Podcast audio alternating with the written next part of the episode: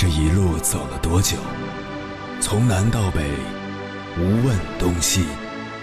这一生走了多远？春华秋实，红颜白发。也曾鼓起勇气，奔向不曾到达的地平线。也曾迷失方向，受困于爱恨情仇的漩涡。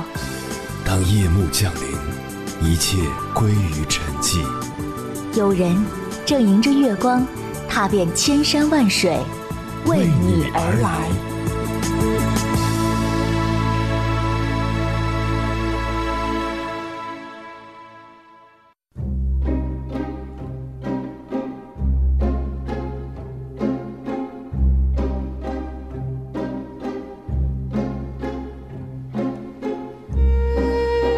从二月二十日开始，很多省份的二零二零年考研初试成绩都陆陆续续发布了。大家都知道，过去高考是关系着千家万户的大事，高考成绩的好坏直接影响着一个考生未来的发展。考上好大学，就有机会找到一份好工作，有了好工作，才能够有好的前途。可是现在不一样了，因为本科生数量越来越多。本科生就业形势也没有那么乐观，考生必须还要通过研究生考试，未来在就业市场才有足够的竞争力。高考有难有易，唯独考研的难度呈逐年上涨的趋势。一方面，二零一七年开始，在职研究生首次纳入统考，这样一来，越来越多的在职人员也加入了考研大军。导致考研人数激增，二零一九年达到二百九十万之后，二零二零年首次突破三百万，达到三百四十一万人。另一方面，推免人数也在增长，尤其是名校，推免生比例甚至达到百分之五十以上。这意味着，在招生名额不增多的情况下，普通人考研的难度会越来越大。尽管付出了同样的备考时间，但无可避免，数以百万计的考生只是扮演了陪跑者的角色。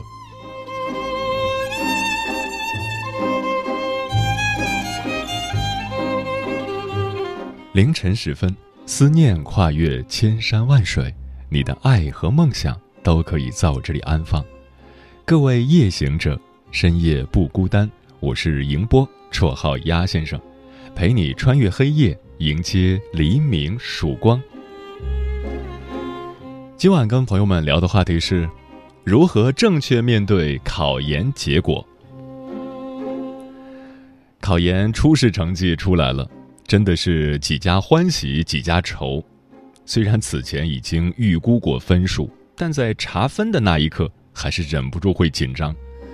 分数高的。自然上岸的希望就大一些，要么直接去目标院校复试，要么接受调剂申请去其他院校，继续面对第二轮的考验。分数低的，面对失败的现实，依然可以做出自己的选择：是一败涂地、浑浑噩噩，还是擦干眼泪准备二战，亦或是放下包袱开始找份工作？你的答案是什么？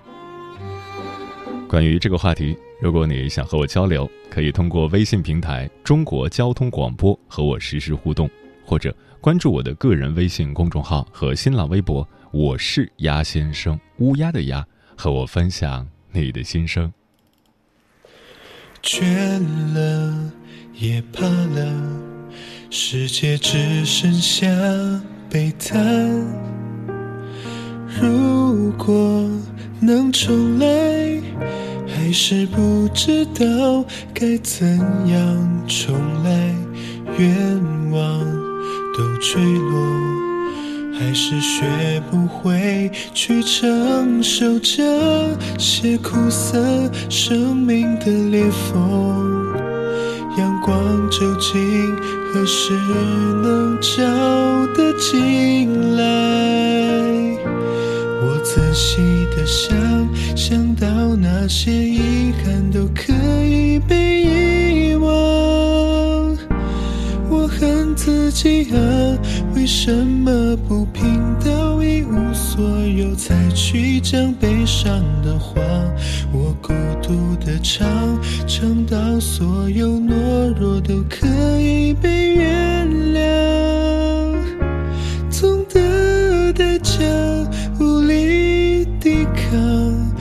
只能蜷缩在角落，被时间隐藏。有些话只想对自己讲，想逃逃逃逃逃逃逃，没出口会是怎样？没伪装会是怎样？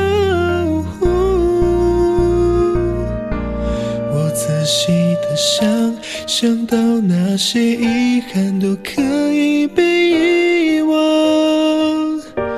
我恨自己啊，为什么不拼到一无所有，才去讲悲伤的话？我孤独的唱，唱到所有懦弱都可以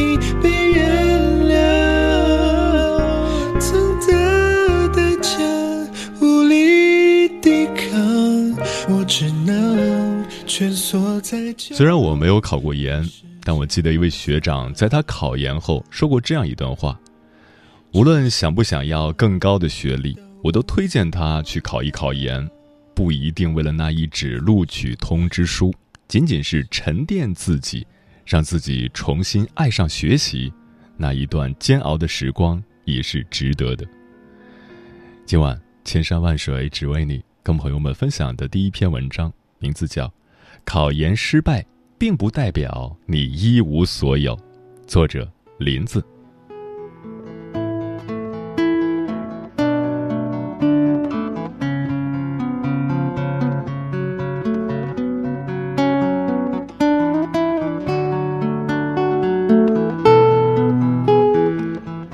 这几天是各个省份陆续出考研成绩的日子，我身边考研的同学也相继查到了自己的成绩。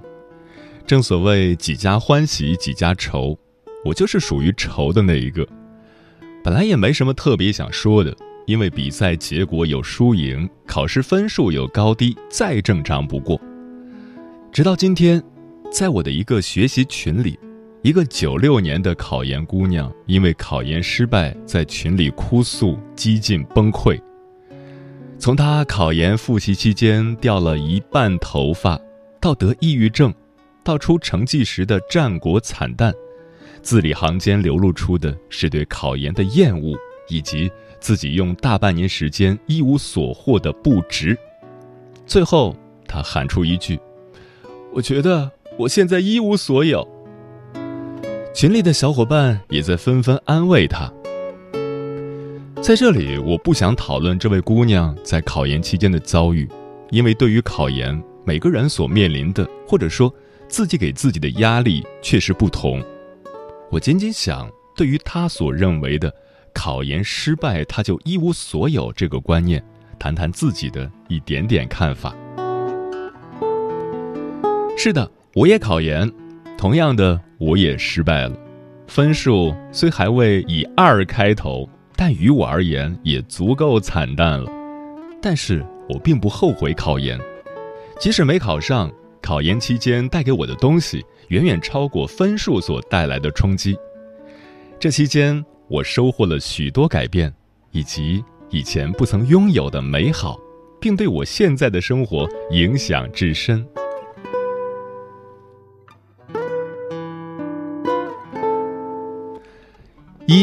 雷打不动的作息时间。考研带给我的第一个改变就是，我的生活作息变得规律。早上七点起床，晚上十一点半睡觉。这大半年，除非是在火车上，否则雷打不动。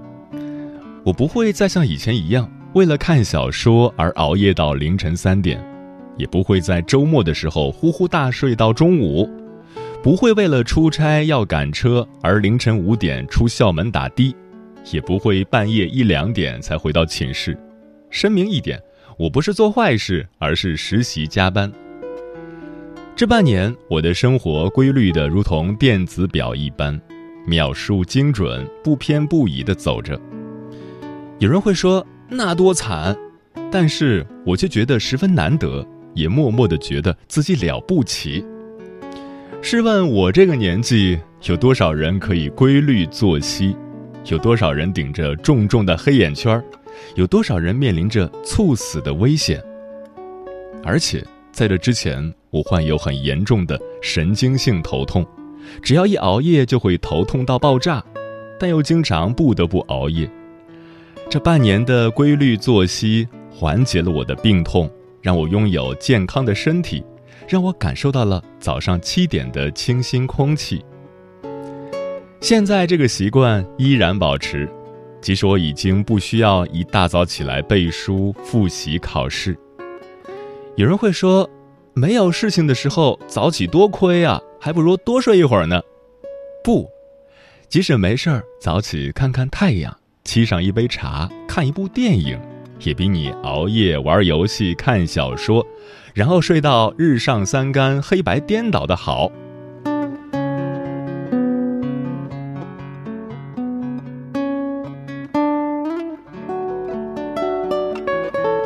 二。沉溺于学习无法自拔。考研复习期间，若有朋友在微信上发来问候，问在干嘛，我经常会开玩笑的回一句：“整日沉溺于学习无法自拔。”当时的玩笑之语，现如今却成了真。在考研之前，无论是经历了中考、高考，还是大学期末考试的我，都未觉出学习的重要性。更别说喜欢上学习了，并且我相信很多人都跟我是一样的状态。但在考研复习时，我发现自己竟然可以啃下一本本学术大部头，还越啃越有味。我发现，随着看的书越多，自己的知识量呈指数函数在不断飙升，那种成就感，没有经历过的人是无法感同身受的。正是有了这样一段自学的时光，让我感受到了学习的魅力。所以在考研结束以后，我没有像以往备考任何一门考试那样停下学习去肆意撒欢儿。我为自己报了两门网络课程，一门 PPT，一门英语，不是为了什么考试，仅仅只是因为我想学，因为我知道我学到的东西就是我的，谁也夺不走。投资自己是绝对不会亏本的买卖。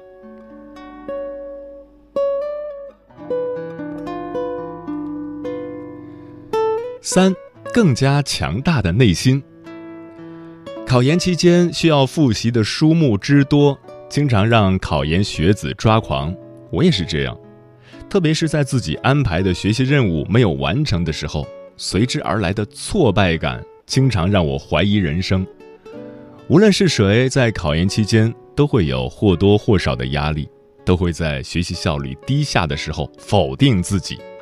但是好在，我们都走过来了，并练就了一颗更加强大的内心。现在的我，即使面对繁杂的事物，也能够在千头万绪的事情中拎出重点，一件事一件事的安排好，一件事一件事的去解决，不会再那样恐慌。也不会在那般轻易的否定自己、怀疑人生。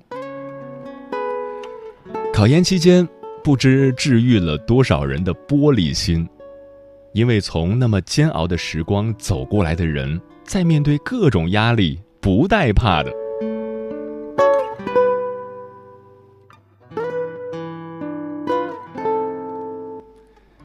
四，体验养宠物的乐趣。考研期间，我养了四只乌龟，两只巴西，两只草龟。从乌龟蛋到现在五厘米的小龟，看着它们一点点长大。每天早晨给乌龟换个水，再学习。学习累了就来逗逗乌龟，放松放松。或许是我浅薄无知，长这么大第一次知道乌龟是蛋生的，也第一次知道乌龟是要冬眠的。养乌龟。并没有占用我多少时间，但是却让我的生活多了几分色彩。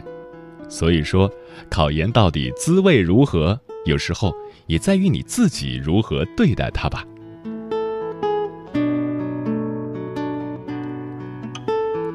五，父母朋友的温暖。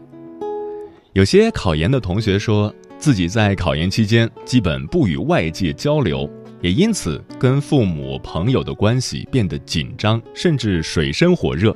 但是我在考研期间却收获了来自我父母以及朋友的温暖。十月份，考研复习进入白热期，但我的神经性头痛也开始不时叫嚣。背不完专业书的慌乱和身体的不配合，让我一度心情焦虑。那时候，是我长这么大第一次听到我爸妈很严肃地跟我说：“考得上考，考不上也无所谓，不要给自己太大压力。”听到后，我瞬间哽咽。十一月份有一回，我背了一整天的书，傍晚老毛病发作，痛到爆炸，吐了三四回。我用来长期调理的中成药药效没有那么快，所以我就给一个当时正在实习的朋友发短信问他有没有止痛药。过了一会儿，他就出现在我的寝室门口，给了我他用来对抗痛经的最后一颗止痛药，并跟我说要帮我出门买我常吃的中成药。那个时候我才知道，那天他休息，一直待在寝室。看到我的信息，就马上换掉睡衣，背起书包，打算出门帮我买药。十一月的重庆很冷，而好不容易休息不上班的他，看完我的短信，出现在我门口时，已经整装待发，要去给我买药。那一刻，说不感动是骗人的。还有许许多多让我暖心的瞬间，都发生在考研期间。所以说。考研期间，认为自己与家人朋友关系紧张的你，会不会只是因为你压力太大而忽略了身边人的关心呢？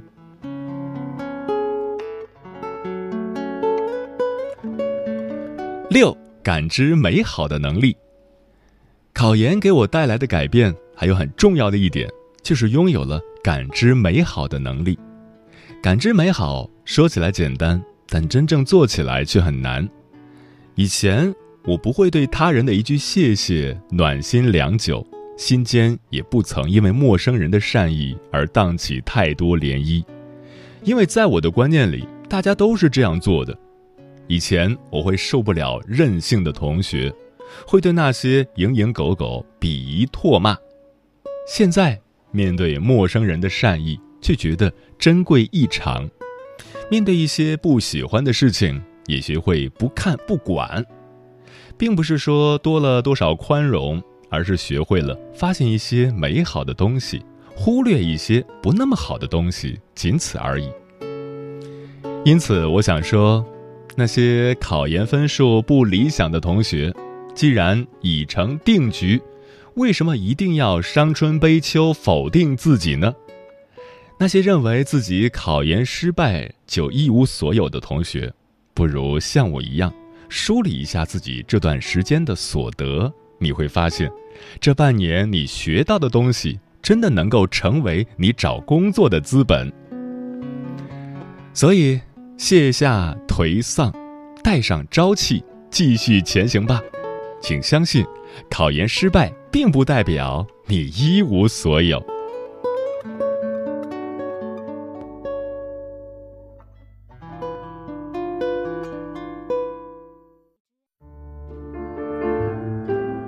有一种思念叫望穿秋水，有一种记忆叫刻骨铭心，有一种遥远叫天涯海角，有一种路程叫万水千山。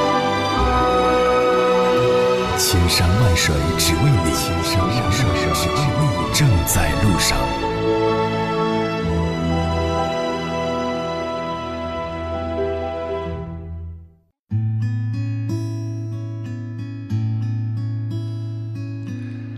感谢此刻依然守候在电波那头的你，这里是正在陪伴你的千山万水只为你，我是迎波，绰号鸭先生。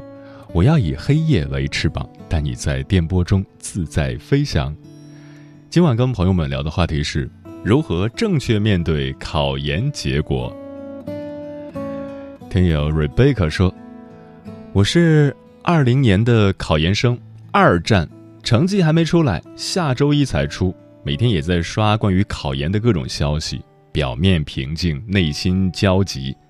下午的时候，同二战的小伙伴跟我说，他的成绩出了，和考研再见了。因为看到他的努力，所以知道任何安慰的话语都是苍白的。”我也冷静下来想了想，如果等到周一我的结果不如意怎么办？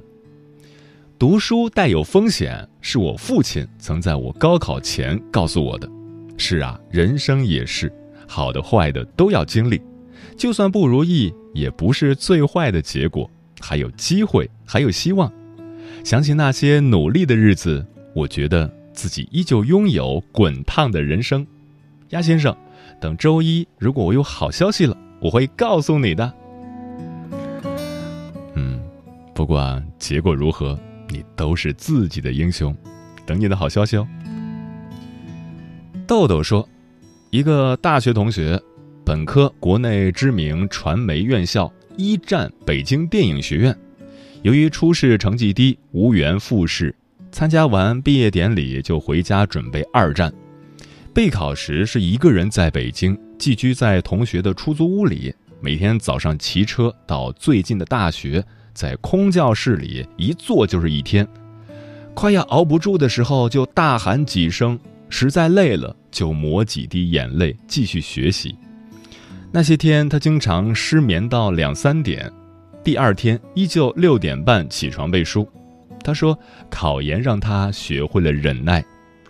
二战出分数那天，他很开心，三百七十加的分数说明稳进复试。的确，他排名第二，然而他还是没能挺过复试。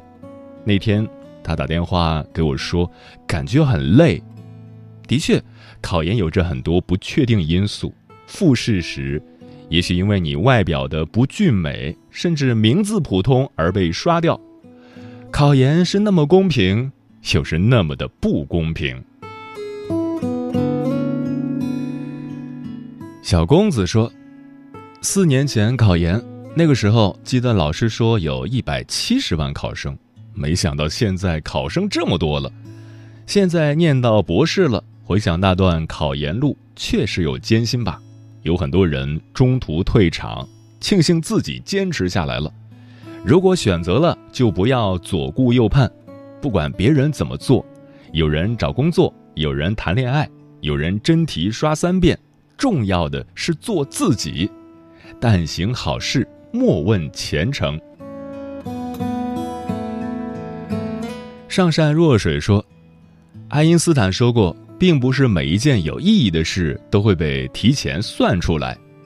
生活本来就充满着未知，有的人二十一岁毕业。到二十七岁才找到工作，有的人二十五岁毕业，但马上就找到了工作；有的人没上过大学，却在十八岁时找到了热爱的事情。考研失败并不是什么丢脸的事情，你需要做的就是不要让任何人打乱你的时间表。喜宝说：“我是一名医学生，去年考上研的我。”并没有觉得学校给了我庇护，这个年纪我甚至觉得自己如果参加工作会过得更好，给学校交学费，给医院免费打工，时时刻刻想退学，怀疑自己活不到毕业。但既然是自己选的路，跪着也要走完。唯爱说，考研失败对于毕业生来说，只是意味着今年无法读研而已。接下来可以继续复习，来年再战，也可以找工作就业。反正人生道路那么多，不是只有考研一条路可以走。对自己要有信心。嗯，怕考研失败的忐忑不安，怕工作不理想的焦虑踌躇，这些情绪是每一个考研的人都会有的。要知道，考研只是万千道路中的一条。其他的路途也同样精彩，所以别为了一条暂时走不通的路而停滞不前。世界还宽广着呢。不管是考研还是考公，是出国还是找工作，其实哪条路都不好走，但哪条路你用尽全力去走，都一定会有出路。喜欢大海，所以就来到了这里，谁都不认识，没有家乡的味道。熬夜背单词，所以有了黑眼圈。爱和枸杞，还不是因为考研压力好大。我想换个专业，